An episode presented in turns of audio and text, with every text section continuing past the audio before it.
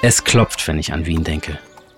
Es klopft nicht mein Herz, sondern es klopfen die Hufe der Pferdekutschen. Und es klopft aus den Küchen der Schnitzelrestaurants.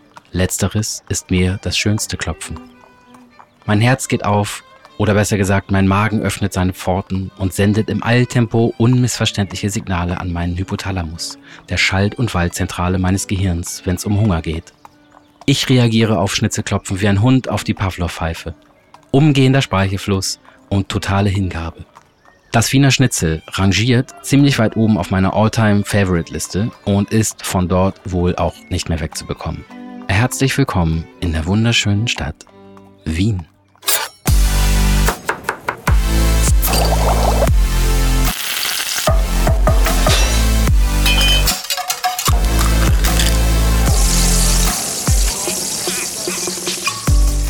Herzlich willkommen zu Topfkino, einer kulinarischen Weltreise im Pocket-Format.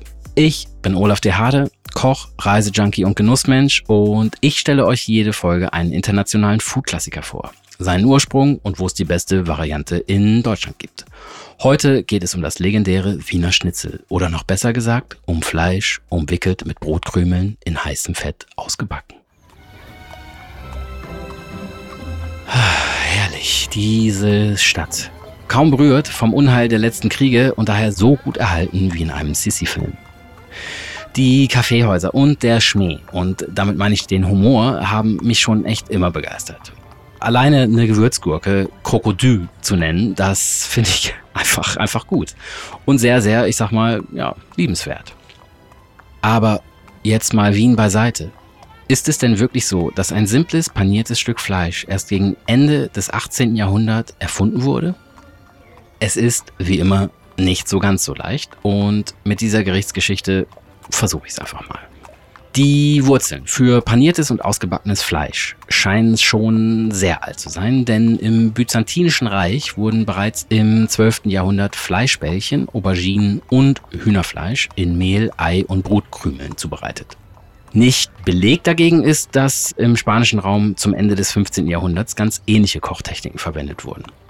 Im 18. Jahrhundert gab es wohl in Frankreich schon paniertes Kotelett, äh, sprich panierte Rippchen. Durch einen französischen Koch wurde das Ding als Kotelett der französischen Revolution nach Italien importiert, wo es anschließend wiederum als Costoletta Milanese 1855 im Kochbuch Gastronomia Moderna niedergeschrieben wurde. Das steht fest. Jetzt kommt wieder eine schöne Legende. Denn nicht belegt ist, dass General Radetzky auf einer Stippvisite in Mailand dieses Gericht so unfassbar gut fand, dass er es mit nach Wien gebracht hat. Schöne Geschichte, eine kleine Reisegeschichte. Ich mag Reisegeschichten. Es kann aber nicht so ganz stimmen. Oder, nee, warte mal, ich, ich glaube die Geschichte einfach. Und ich glaube auch, dass der General das Kotelett Mailänder Art richtig geil fand und es auch bestimmt mitgenommen hat und zumindest das Rezept mitgenommen hat. Aber wer genau hinguckt, der weiß, dass in der Küche in Österreich längst bekannt war, dass man Fleisch in Mehl, Ei und Brotbröseln wälzen kann, um es anschließend zu braten.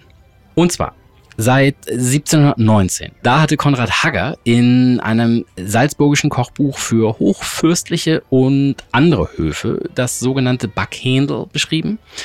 Ein gebackenes Schnitzel wurde schließlich dann äh, 1827 von Magdalena D. Rettings in die Hausköchin erwähnt. Und das erste Mal wurde das Wiener Schnitzel 1831 im allerneuesten allgemeinen Kochbuch von Maria Anna Neudecker erwähnt. Damit war es im allgemeinen Sprachgebrauch belegt. Oh, puh, das ist aber jetzt mal wieder ganz schön viel Geschichte. Und ich habe jetzt schon ziemlich viel gelabert und jetzt habe ich auch wirklich richtig, richtig Bock auf Schnitzel. Also, let's do it. Zunächst brauchen wir mal das passende Stück Fleisch. Kalbfleisch ist hier das deutlich zu präferierende und dann gehen wir am Hinterbein hoch, denn da sitzt hinter dem Sattelstück die Oberschale. Aus der werden fünf bis sechs Zentimeter dicke Scheiben geschnitten, die dann auf drei Millimeter mit dem Plattiergerät unter Folie plattgeklopft werden. Hier empfiehlt es sich, gründlich und gleichmäßig zu arbeiten, denn es sollten schon überall drei Millimeter sein. Ansonsten ist das Schnitzel auf einem Ende trocken oder auf der anderen Seite noch nicht ganz durch. Das Gesamtgewicht sollte sich um die 200 Gramm bewegen. Kleiner geht immer, größer sollte es nicht sein, denn wir wollen ja jetzt nicht die nächste XXL Schnitzelschlacht gewinnen. Für die Panierstraße brauchen wir Mehl, aufgeschlagene und nur leicht verquirlte und gesalzene Eier. Wir machen ja kein Rührei, sondern Schnitzel. Und wenn die Eier nur leicht verquirlt werden, geht die Panierung später besser auf. Als letzte Station geht es dann in die Semmelbrösel, die natürlich nicht einfach nur aus Semmeln gemacht werden, sondern im Idealfall aus Kaisersemmeln. Die werden liegen gelassen, bis sie komplett durchgetrocknet sind und dann zu feinen Semmelbröseln gerieben. Selber machen zahlt sich hier definitiv aus. Bitte kauft keine fertigen Semmelbrösel. Also Schnitzel kurz ins Mehl und überschüssiges bitte abklopfen. Das wollen wir nicht. Und dann im verquirlten Ei baden. Wichtig. Keine Stellen auslassen. Überall muss Ei ran. Sonst halten die Brösel nicht. Jetzt tief im Semmelbröselbad tauchen und nicht mit den Händen andrücken, sonst geht die Panierung wieder nicht auf. Jetzt braucht ihr am besten eine schön große Pfanne mit so einem hohen Rand, denn das Schnitzel braucht viel Platz und viel heißen Schmalz. Original- und Traditionsbewusste nehmen hier Schweineschmalz, aber Butterschmalz ist geschmacklich nicht zu toppen. Ich persönlich liebe Butterschmalz. Ich sag euch, Pilze, Bratkartoffeln, Frikadellen, alles wird besser mit Butterschmalz. Naja, egal welches Fett ihr nehmt, ihr könnt zur Not auch Pflanzenfett nehmen. Es sollte zumindest sechs Zentimeter hoch in der Pfanne stehen. Jetzt das Schnitzel an einer Seite anfassen und vom Körper weg ins heiße Schmalz geben. Ob es wirklich heiß ist, das könnt ihr vorher ein bisschen zu Semmelbröseln ausprobieren. Also wenn ihr die reintut und es schlägt Blasen, das Fett, dann ist alles ready to go. So, jetzt aufgepasst, jetzt geht's schnell. Und ihr müsst die Pfanne immer etwas in Bewegung halten. Dabei schön aufpassen, dass kein heißes Öl überschwappt und auch, dass das Schnitzel nicht zu braun wird.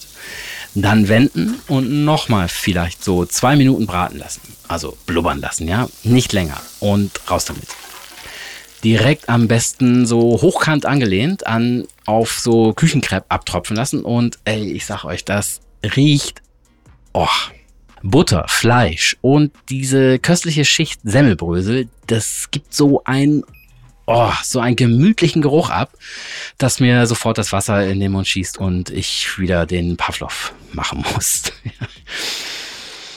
so, was gibt's dazu? Na klar, also, was ist eigentlich mit Preiselbeeren? Kartoffeln, Soße. Also ich brauche das nicht. Ich bin Purist. Ich brauche vielleicht eine Zitronenscheibe und so ein kleines Kapernauge. Ja, das darf schon sein, aber naja, äh, wenn ich drüber nachdenke, einen lauwarmen Kartoffelsalat, einen Erdäpfelsalat, wir sind ja in Wien, den würde ich auch nehmen. Mm, wenn wir schon dabei sind, äh, ein kleines Schälchen Gurkensalat. Und dann ist aber auch wirklich Schluss. Nein, ich möchte auf meinem Schnitzel keine Marmelade sehen. Weg damit. Auch bitte keinen Knoblauch in den Gurkensalat. Dieses zarte Aroma vom Kalb und der luftigen Umhüllung aus mit Liebe gebackenem Kaisersemmeln darf nicht gestört werden. Höchstens untermalt. Ich möchte auch nichts dazu trinken.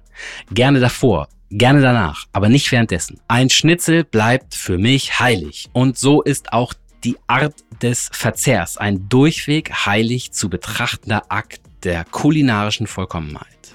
Amen. So, ich habe fertig gegessen und lass mich jetzt noch mit der Kutsche durch die Wiener Gassen vorbei an der spanischen Hofreitschule und der Hofburg kutschieren, um mich dann den weiteren leckeren Highlights der Stadt zu widmen. Und von denen ich dann irgendwann in einer weiteren Folge berichten werde. Falls ihr selber mal in der Stadt seid, dann geht unbedingt ins Meisel und Schaden das ist die pure Schnitzellove und mein seit Jahren bevorzugtes Schnitzel meiner Heimat und meiner Lieblingsstadt Hamburg ist das Vienna. Wo? Na klar, in der Fettstraße. Ich wünsche euch wie immer einen angenehmen Appetit und bis hoffentlich zur nächsten Folge mit Olaf und Topfkino, wenn ich mich auf die Spuren des Döner-Kebabs mache.